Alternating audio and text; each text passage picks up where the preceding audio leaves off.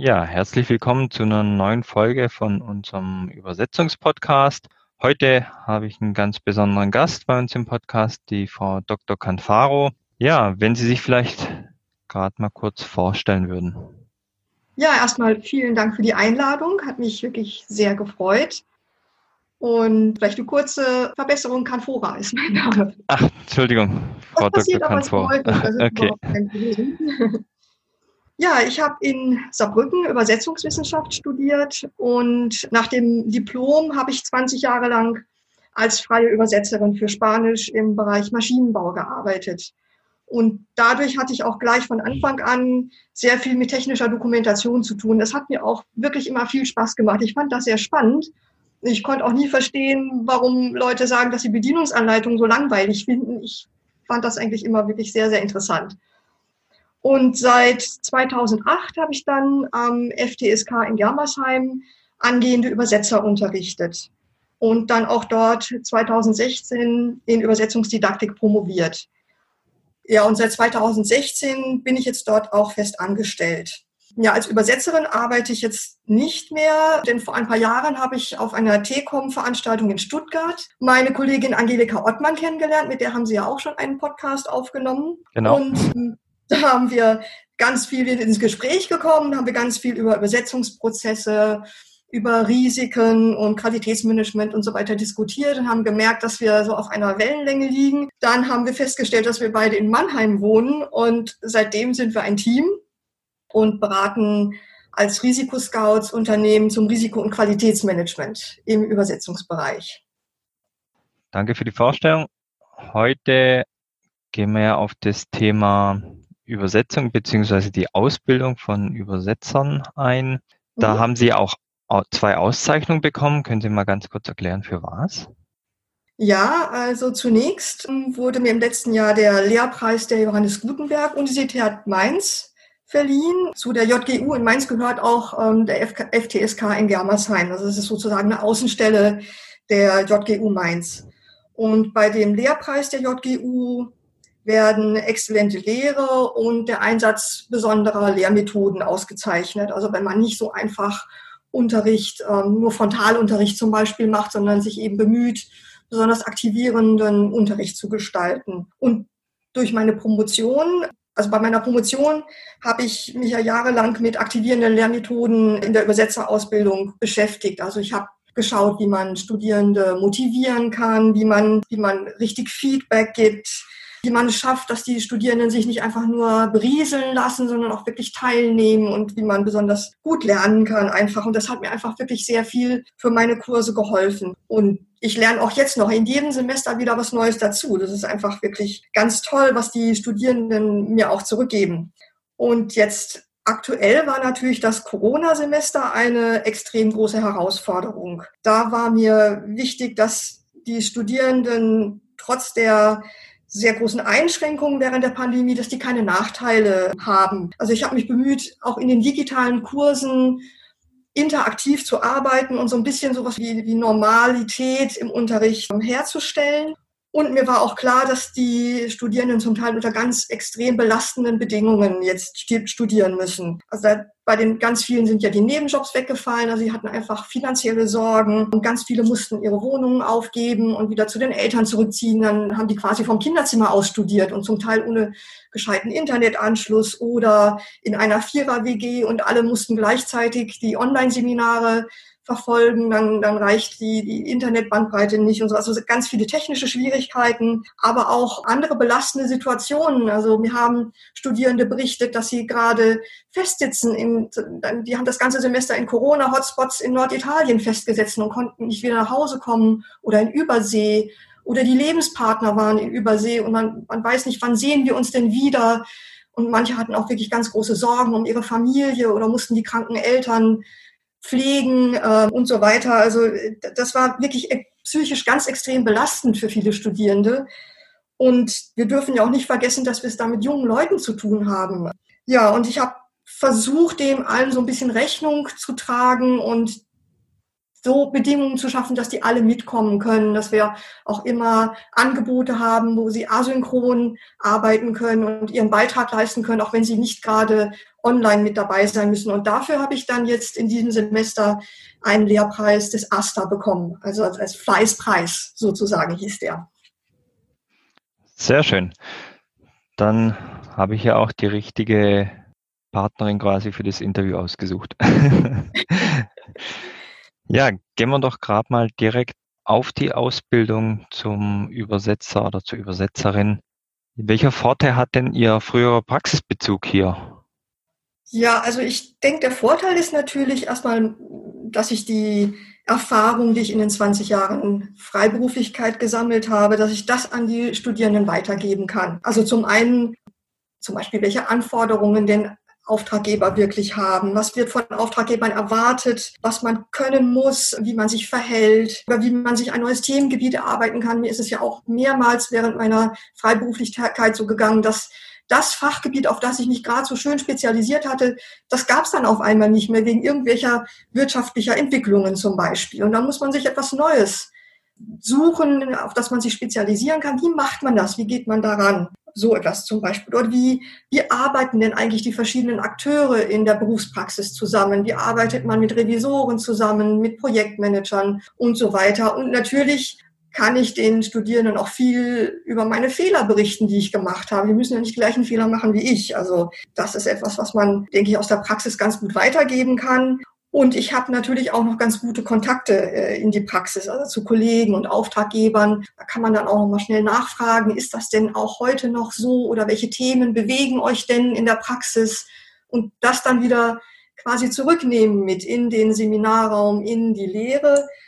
Das ist auch immer super spannend für die, für die Studierenden. Und dann so als drittes würde ich sagen, äh, bringe ich auch so ein bisschen Street Credibility mit. Also ich, ich denke, ich mache gar nicht so was Besonderes in meinen Übersetzungsübungen. Also so wie ich einfach denke, wie es sein sollte, wie man Übersetzungen unterrichten sollte. Ich glaube, dass ganz viele Kollegen das so machen, aber die sind eben nicht nicht so erfahren als Übersetzer in der Praxis und dann glauben die Studierenden einfach manchmal mehr mir als den anderen, auch wenn die vielleicht genau das Gleiche machen. Weil Sie es ja schon bewiesen haben, wie es geht. Ja, zum Beispiel. Jetzt habe ich mir gerade natürlich ein bisschen das mitnotiert. Wo sehen Sie denn, was die Auftraggeber, also die Kunden erwarten? Passt es mit dem Lehrplan oder fängt da die nochmal die, ja, die Ausbildung in der Praxis dann nochmal ein Stück weit an?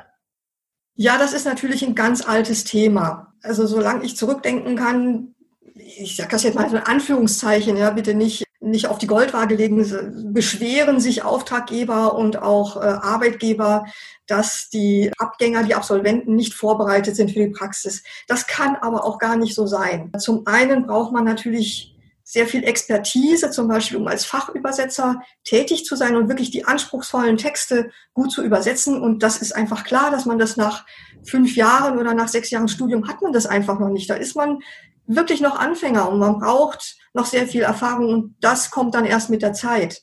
Und natürlich können wir auch in der Lehre nicht auf alle Gegebenheiten in der Praxis eingehen. Das geht einfach nicht. Aber wir bemühen uns natürlich zu schauen, wie entwickeln sich die Märkte, was sind die neuen Anforderungen, zum Beispiel was Translationstechnologien angeht, was maschinelle Übersetzung angeht. Und da bewegt sich schon einiges. Also ich sehe das äh, bei uns in Germersheim, aber auch an anderen Hochschulen, dass da sehr viel diskutiert wird. Wie können wir unser Lehrangebot anpassen? Aber auch nicht vernachlässigen, dass es ja Grundlagen gibt, Theorien, die immer noch gültig sind, auch wenn man vielleicht denkt, ach, was soll ich mit diesen Theorien? Aber die helfen natürlich trotzdem. Das ist so ein bisschen ja, immer so ein Hin und Her. Also es ist zum einen Flexibilität muss da sein, aber es gibt auch ein, ein Fundus an guten äh, Theorien und Hintergründen, die man weiterhin lernen muss.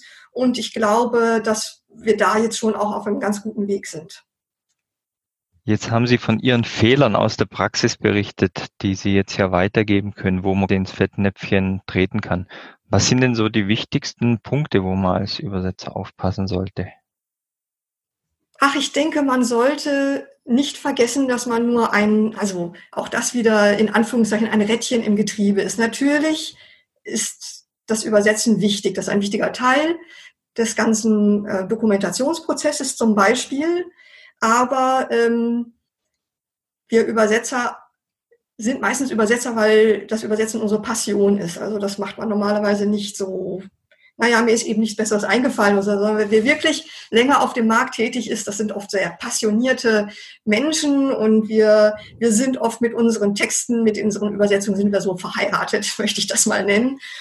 Und man vergisst dann ein bisschen dass vor uns Abläufe sind und nach uns auch noch was kommt und dass wir Dienstleister sind. Also dieser alte Spruch, Dienstleistung kommt von dienen. Ja, wir haben Aufgaben zu lösen, wir haben Probleme zu lösen. Wir müssen schauen, wo können wir dem Auftraggeber einen Mehrwert bieten? Was können wir tun, um ihm das Leben zu erleichtern? Was können wir tun, um den Projektmanagern zum Beispiel das Leben zu erleichtern. Das sind manchmal so ganz kleine Dinge, dass man vielleicht mal regelmäßig, wenn man einen größeren Auftrag hat, mal rückmeldet. Ja, ich arbeite dran. Ich nicht wundern, wenn ihr von mir nichts hört. Ich melde mich vielleicht bald mit meinen Problemen oder mit meinen Fragen, aber keine Sorge, ich bin dran, damit der Projektmanager auch ein bisschen Feedback bekommt, okay, die Sachen, die laufen, ist alles okay. Also so kleine Dinge sind es oft, die die Zusammenarbeit ganz stark erleichtern. Und die muss man einfach erst lernen mit der Zeit. Die kann man nicht von Anfang an. Das ist ganz, ganz logisch. Und ich glaube, da, ja, wenn man da so ein bisschen Anekdoten erzählt und ein bisschen aus dem Nähkästchen plaudert, das ist auch immer so ganz wertvoll für die Studierenden. Ja, weil sie ja selber natürlich die Erfahrungen noch nicht gesammelt haben. Ne? Ja, manche haben natürlich auch schon Praktika gemacht. Das ist dann ganz prima. Und da sind dann auch einige, die sagen, naja, das alles, was ich so brauchte, das habe ich im Praktikum gelernt, wie man mit Kunden umgeht und so weiter. Ja, und da ist auch einfach die Uni nicht der richtige Ort. Und deswegen finde ich gut, wenn man beides macht. Eine gute Ausbildung, eine gute fachliche Ausbildung und dann Praktika. Und dieses Zusammenspiel und dann eben noch die Erfahrung, die man als Anfänger mit der Zeit dann ansammelt, dann wird was Solides draus. Aber man sollte nicht immer so dieses eine gegen das andere ausspielen. Das finde ich eigentlich nicht so vorteilhaft. Das stimmt, es sollte ja Hand in Hand gehen. Das sollte ja. Hand in Hand gehen, genau. Ich habe mir jetzt gerade noch mitgeschrieben, ich glaube, das ist auch echt ein wichtiger Punkt, dass man bei Fragen wirklich auch auf den Auftraggeber zurückgeht, egal ob das jetzt Terminologie oder Verständnisfragen sind, um hier wirklich eine gute Arbeit dann auch abzuleisten. Ja, und da haben natürlich Anfänger auch oft Ängste und viele Übersetzer sind auch von der von der Persönlichkeitsstruktur her vielleicht ein bisschen zurückhaltend und schüchtern. Das sehe ich ganz häufig so. Bei meinen Studierenden war ich auch früher, war sehr, sehr schüchtern, habe mich nicht getraut, äh, bei den Auftraggebern mal zurückzufragen, äh, weil ich dann gedacht habe, oh, dann denken die, ich bin blöd oder sowas. Aber ich habe auch wirklich erst mit der Zeit gelernt, dass es sehr, sehr wichtig ist für die Qualität der Übersetzung. Und auch so etwas solche Erfahrungen aus der Praxis, die kann man gut weitergeben. Und das versuche ich auch mit den Studierenden dann wirklich einzuüben, dass sie gegenseitig ihre Texte lesen, dass sie sich gegenseitig Fragen stellen zum Beispiel oder auch so Übungen, dass sie mal versuchen, einen Experten von draußen zu rekrutieren, der ihre Antwort, äh, Fragen beantworten kann, da, dass sie so ein bisschen lernen, aus sich herauszukommen und merken, was für ein, eine gute Methode der Qualitätsverbesserung eigentlich ähm, diese Rückfragen sind. Jetzt ist natürlich noch spannend, wie denn genau das Erlernen des Berufes aussieht an der Universität. Können Sie da mal kurz das erläutern, wie das funktioniert? Ja, also wir haben ja bei uns in Germersheim drei verschiedene Studiengänge. Ähm, da wäre zunächst einmal der BA, der heißt BA Sprache, Kultur, Translation. Und an dem Namen sieht man eigentlich schon, dass da recht breit angelegt ist. Also geht es nicht nur um das Übersetzen, sondern das ist auch Absicht gewesen. Denn unsere Absolventen, die landen eben nicht nur beim Übersetzen, sondern die haben ein recht breites Spektrum an Berufsfeldern, in das sie gehen können. Also zum Beispiel haben wir im, im letzten Jahr haben wir eine Verbleibsstudie erstellt. Wir wollten mal schauen, wo unsere Absolventen denn eigentlich landen. Und da haben wir die Absolventen, ich glaube, der letzten 25 Jahre ungefähr befragt. Und da haben wir gesehen, dass sehr viele zum Beispiel äh, Projektmanager werden und auch wirklich ganz viele in der technischen Redaktion. Das fanden wir äh, selber recht überraschend. Das ist also schon mal eine Möglichkeit, die man auch direkt nach dem BA-Studium hat oder Terminologie. Und das heißt, dieser BA ist recht breit aufgestellt. Also man kann dann bei uns eine, zwei oder drei Fremdsprachen lernen und man bekommt einen Einblick in Sprachwissenschaft, in Übersetzungswissenschaft und auch in Kulturtheorien in Bezug auf die gewählten Sprachen. Und dazu kommen dann Übersetzungsübungen und man kann auch ein Sachfach belegen, zum Beispiel Recht, Technik und Medizin, damit man auch gleich merkt, ah ja, das, das Fachwissen ist eigentlich das, was eben auch äh, das Besondere ist an den Fachübersetzern, dass sie eben nicht nur sich mit Sprache gut auskennen, sondern auch die fachliche Expertise haben. Und das ist eben so ein ganz typischer BA, der in sechs Semestern abgeschlossen werden kann. Und danach kann man bei uns den MA Translation oder den MA Konferenzdolmetschen anschließen. Und im MA Translation gibt es dann wieder die Möglichkeit, sprachwissenschaftlich, übersetzungswissenschaftlich oder kulturwissenschaftlich zu arbeiten. Da gibt es Veranstaltungen, die, die sind für alle frei. Oder man kann eben einen Schwerpunkt wählen, wie Fachübersetzen oder auch dann in die Richtung Literatur und Medienübersetzen gehen. Interkulturelle Kommunikation fällt mir da noch ein. Das ist auch ein Schwerpunkt bei uns. Das ist eben zum Beispiel für die Leute, die später in die Richtung Marketing und Vertrieb gehen oder so ein bisschen beratend tätig werden in Institutionen, in Behörden und so weiter. Also man sieht, das ist schon ein bisschen so angelegt, dass man möglichst viele Einblicke in ein breites Spektrum an relevanten Bereichen erhalten kann.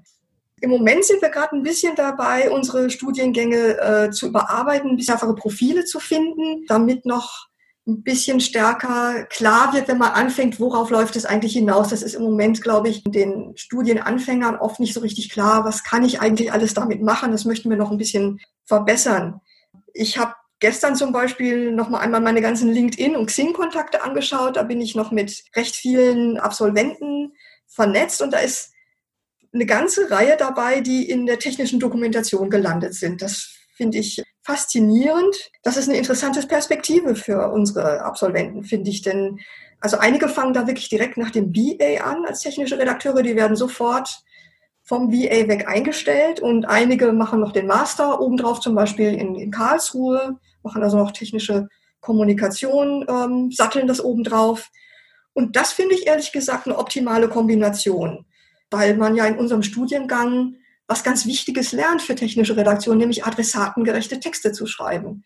Ich habe mir jetzt auch noch mal Ihren Podcast angehört, den Sie mit äh, dem Herrn Wallstedt ja. ähm, gemacht haben. Ja, und der hat ja auch gesagt, dass eine Kernkompetenz der technischen Redakteure ist das adressatengerechte Schreiben. Genau. Und das lernt man auch bei uns natürlich in besonderem Maße. Und zwar nicht nur für eine Sprache, sondern man hat dann auch noch diese multilinguale Perspektive. Also man weiß dann auch noch ein bisschen mehr, was könnte es für Übersetzungsprobleme zum Beispiel geben oder wie kann man übersetzungsgerecht schreiben, kann es vielleicht auch noch mal ein bisschen äh, besser antizipieren, wie das Projektmanagement für so Übersetzungsprojekte laufen sollte und so weiter. Also technische Doku und unsere Studiengänge, das finde ich wirklich eine ganz tolle Kombination.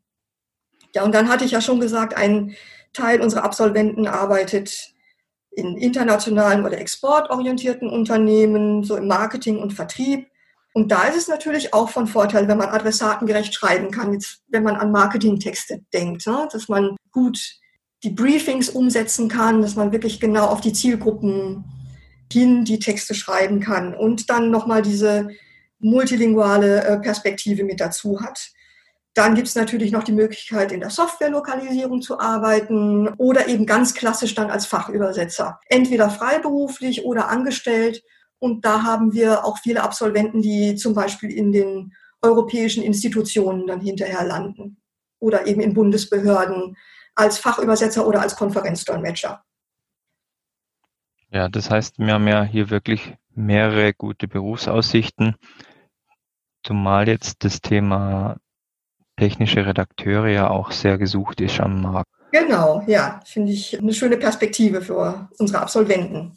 Ja, und ist auch für Unternehmen, gerade wenn die nicht so groß sind, auch ein Riesenvorteil. Also einmal haben wir natürlich das übersetzungsgerecht geschrieben. Das heißt, er weiß ja, worauf es ankommt, zusätzlich zur adressatengerechten Schreibweise, was mhm. der Übersetzer nachher braucht. Und eventuell kann er ja je nach Sprachrichtung auch noch einzelne Sachen selber übersetzen, wenn es zeitlich passt für ein Unternehmen.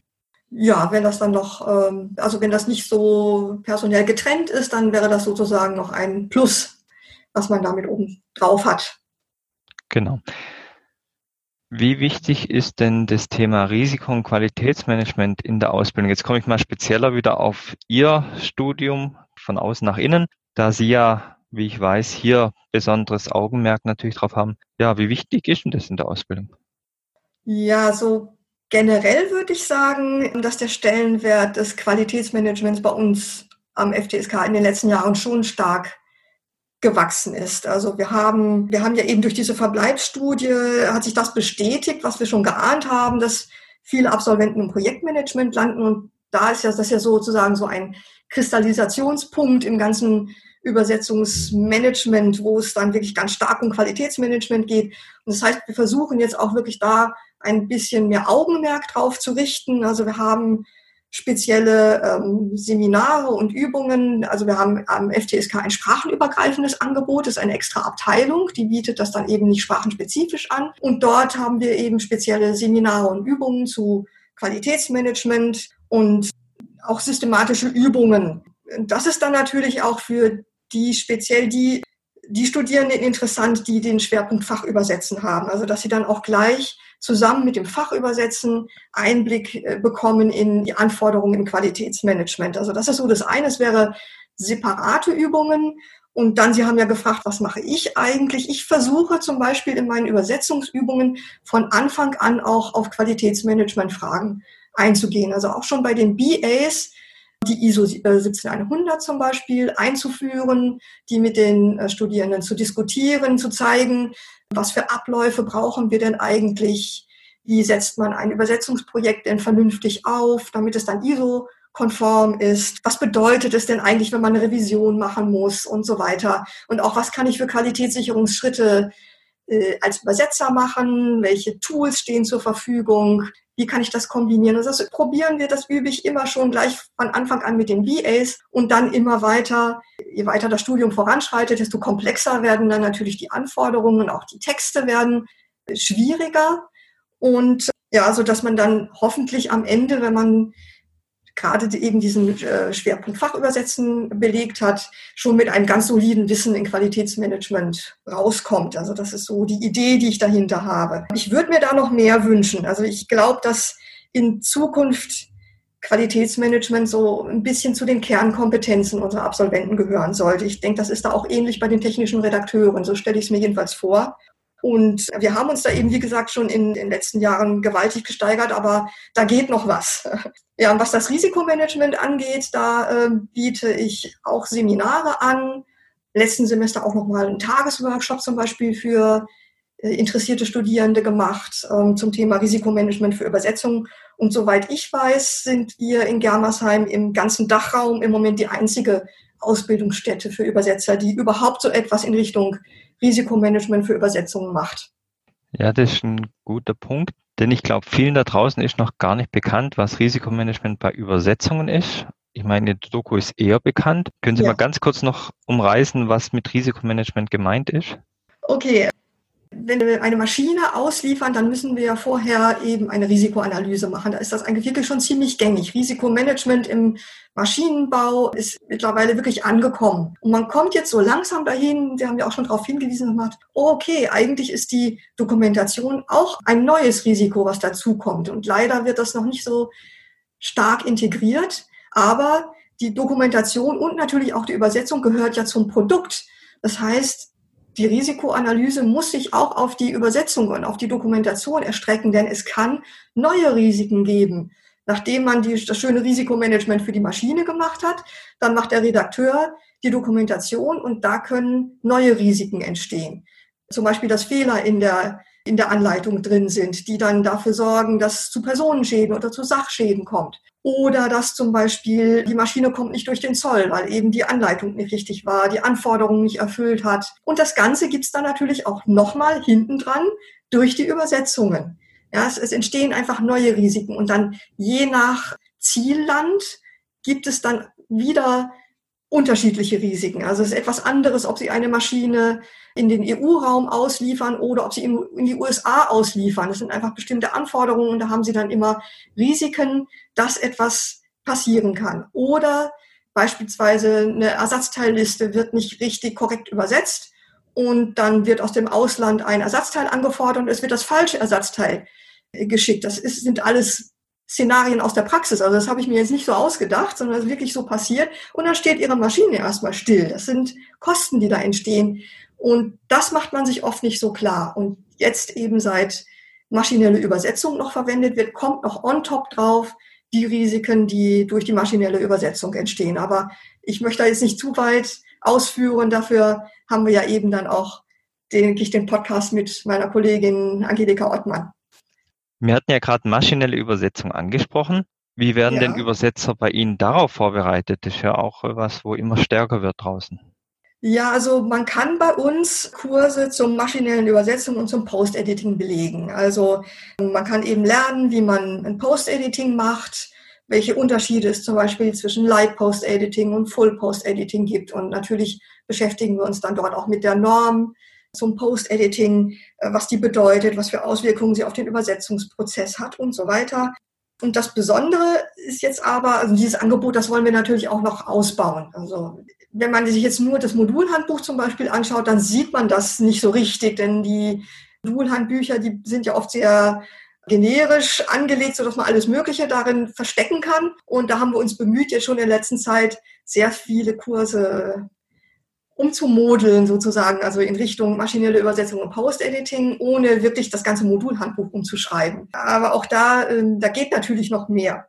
Und das Besondere ist jetzt aber, dass wir auch Studierenden die Möglichkeit geben, das jetzt nicht nur so aus der Übersetzerperspektive, dem Blickwinkel Post-Editing, dass sie das kennenlernen können, sondern sie haben auch die Möglichkeit, die Perspektive des Projektmanagements bei uns kennenzulernen. Also sprich, wir haben auch extra Seminare, die in Richtung Sprachdatenmanagement gehen. Also man kann sich dann hm, zum Beispiel kritisch mit diesen ganzen MÜ-Engines auseinandersetzen. Man kann lernen, welche Unterschiede es gibt zwischen statistischen äh, maschineller Übersetzung, neuronaler maschineller Übersetzung, was bedeutet das für die Engines? Welche typischen Fehler zum Beispiel generieren die oder welche Texte sind denn überhaupt geeignet für die eine, für die andere Art? Was kann man alles da rausziehen an Daten? Wie müssen die Daten vorbereitet werden?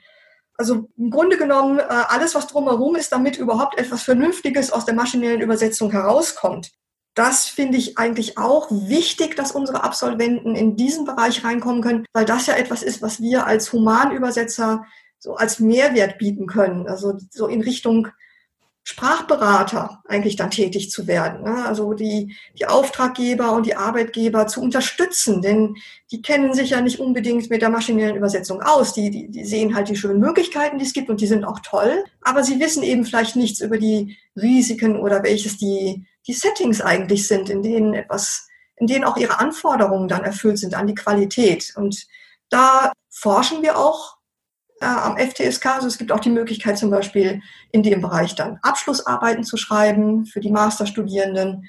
Und ja, also da denke ich auch, dass das in Zukunft noch zunehmen wird. Und das finde ich auch eine richtige Entwicklung, dass wir das begleiten und auch versuchen, positiv damit umzugehen und uns nicht so diesem Trend zu ergeben und zu sagen, oh je, übersetzen ist überhaupt nicht mehr so wie früher, was machen wir denn da? Sondern wir möchten das gerne mitgestalten und unseren Absolventen da auch einen positiven Blick geben, zu zeigen, was könnt ihr damit machen, was könnt ihr anbieten als Humanübersetzer. Ja, zumal wir ja vorher über die Zukunftsaussichten gesprochen haben, die ja weit über das Übersetzen rausgehen. Ne? Ja.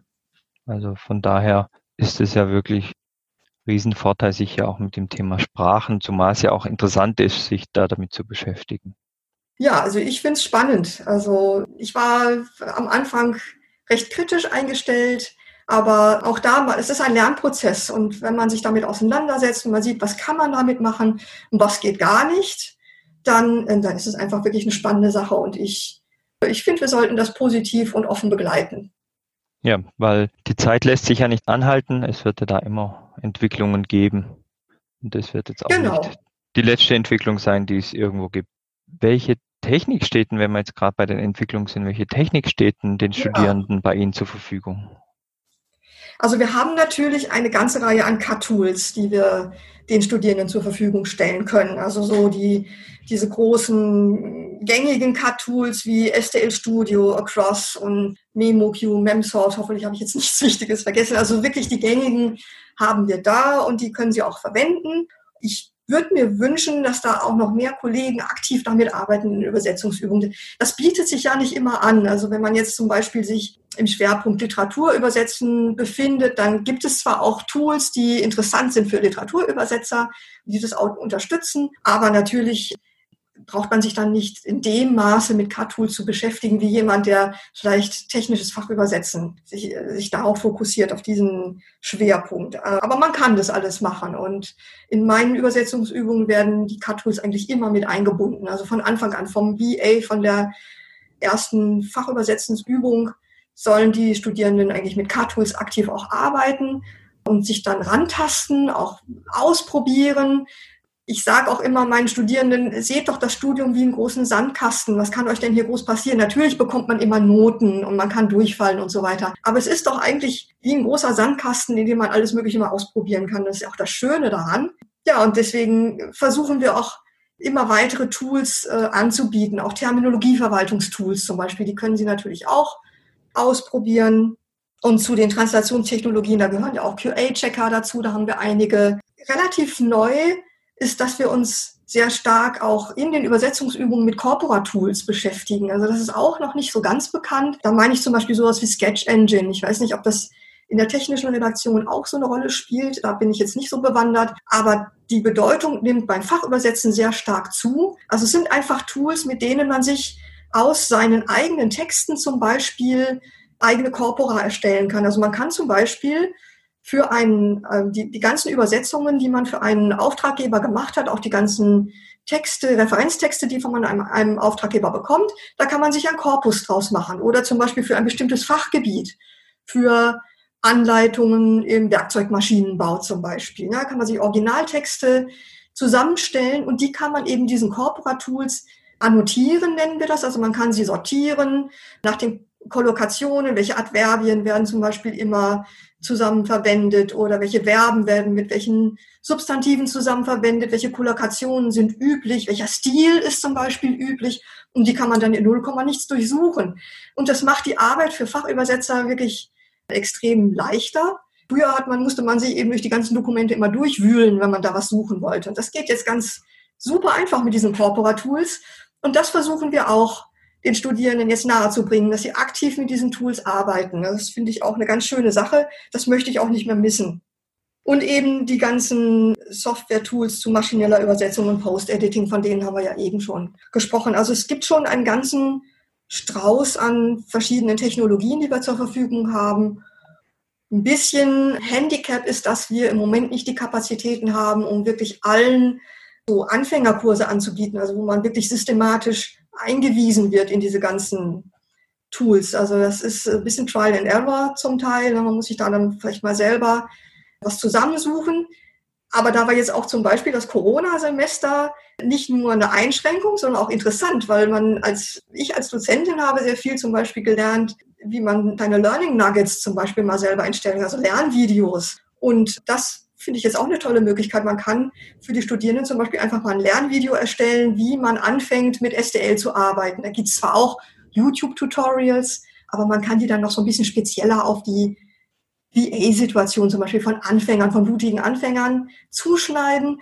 Und da haben mir die Studierenden auch gut gemeldet, dass sie das eine ganz tolle Möglichkeit fanden. Und, und vielleicht kann man das auch in Zukunft noch ein bisschen mehr ausweiten, damit wir dieses, diesen Flaschenhals, den wir im Moment haben. Wir haben zwar viele Tools, aber noch nicht so richtig viele Kurse dazu, dass man das vielleicht so ein bisschen, ich will nicht sagen umgehen, aber ergänzen kann. Mit so einem Art Videokurs oder Videostudium. Ja, mit so einem Videokurs oder so, so eine Art Blended Learning dann. Ne? Was empfehlen Sie denn jungen Menschen, die sich jetzt noch nicht sicher sind, ob sie denn das Thema Übersetzen angehen wollen oder studieren wollen? Ich würde diesen jungen Menschen empfehlen, dass sie sich mal wirklich in einer stillen Stunde überlegen, ob sie gerne mit Computern umgehen. Das hört sich jetzt so banal an, aber heutzutage geht es einfach wirklich nicht mehr ohne. Und dieses Bild, was wir auch noch oft noch im Kopf haben vom, vom Übersetzer, so ein stillen Kämmerlein und dann mit ganz vielen Wörterbüchern drumherum und dann geht er zum Regal und zieht ein Buch aus und blättert da drin. Das ist heutzutage einfach nicht mehr so. Natürlich haben wir auch noch unsere Print-Wörterbücher, aber ehrlich gesagt, arbeitet man heutzutage digital. Und eben, wie gesagt, man hat ganz andere Tools, man hat Corpus-Tools, man muss mit CAD-Tools umgehen können. Und wenn man so ein Typ ist und sagt, ach, eigentlich mag ich nicht gerne mit Computern arbeiten und den ganzen Tag schon mal gar nicht, dann würde ich davon abraten, weil man sonst einfach wirklich enttäuscht ist. Es auch, selbst wenn man in den Bereich Literaturübersetzen geht, arbeitet man am Computer. Also das sollte man sich schon mal als erstes klar machen und dann sich auch überlegen, ob man Interesse an einem, an einem Fachgebiet hat, ob es etwas Besonderes gibt, was man vielleicht schon mitbringt an Interesse, vielleicht aus der Schulzeit noch, ne, dass man sich vielleicht besonders für Naturwissenschaften neben den Sprachen interessiert. Also man sollte eben nicht sich nur für Sprachen interessieren, dann sind andere Studiengänge interessanter. Dann sind die klassischen Philologien vielleicht eher spannend oder auch dann Lehramt wäre dann etwas. Aber wenn man Übersetzer werden will, dann muss man eben Fachexpertise mitbringen und auch Interesse daran und sonst ist es nichts. Also man muss schon ein bisschen multi-interessiert sein, möchte ich das mal so nennen. Ja, also das und ja, man muss eben ein bisschen offenen Geist haben, dass man diese neuen Berufsfelder auch zur Kenntnis nimmt, vielleicht ein bisschen schaut, naja, vielleicht werde ich nicht nur Fach übersetzen. Vielleicht werde ich auch noch Revisionen machen, vielleicht Post-Editing auch noch dazu machen. Vielleicht muss ich mich auch darauf einstellen, dass ich nicht mein ganzes Leben lang als Fachübersetzer oder Fachübersetzerin arbeiten kann. Ja, so ein bisschen so einen offenen Geist zu haben, das, das wäre wichtig, dass man sich das am Anfang überlegt. Ja, sehr schön. Und dann gibt es bestimmt ja die Möglichkeit, auch mal in so ein Studium reinzuschnuppern, oder? Ja, genau. Wir haben Schnuppertage am FTSK. Da kann man sich mal so einen ganzen Tag lang verschiedene Seminare und Übersetzungen anschauen. Und natürlich gibt es auch Beratung. Also man kann sich erstmal beraten lassen. Informationen auf der Website. Da wird auch wieder im Moment ganz viel überarbeitet. Also wir versuchen auch da das Angebot, das Informationsangebot auf der Website umzugestalten, damit man auch da vielleicht schon gleich am Anfang eine Idee bekommt, welche Berufsfelder denn wirklich einfach später in Frage kommen. Und da ist ja gerade wirklich sehr, sehr viel in Bewegung. Aber man kann natürlich vorher mal reinschnuppern bei uns. Das ist ohne weiteres möglich. Sehr gut. Ich würde auch in den Show Notes dann die Verlinkung auf die Website reinnehmen, dass mhm.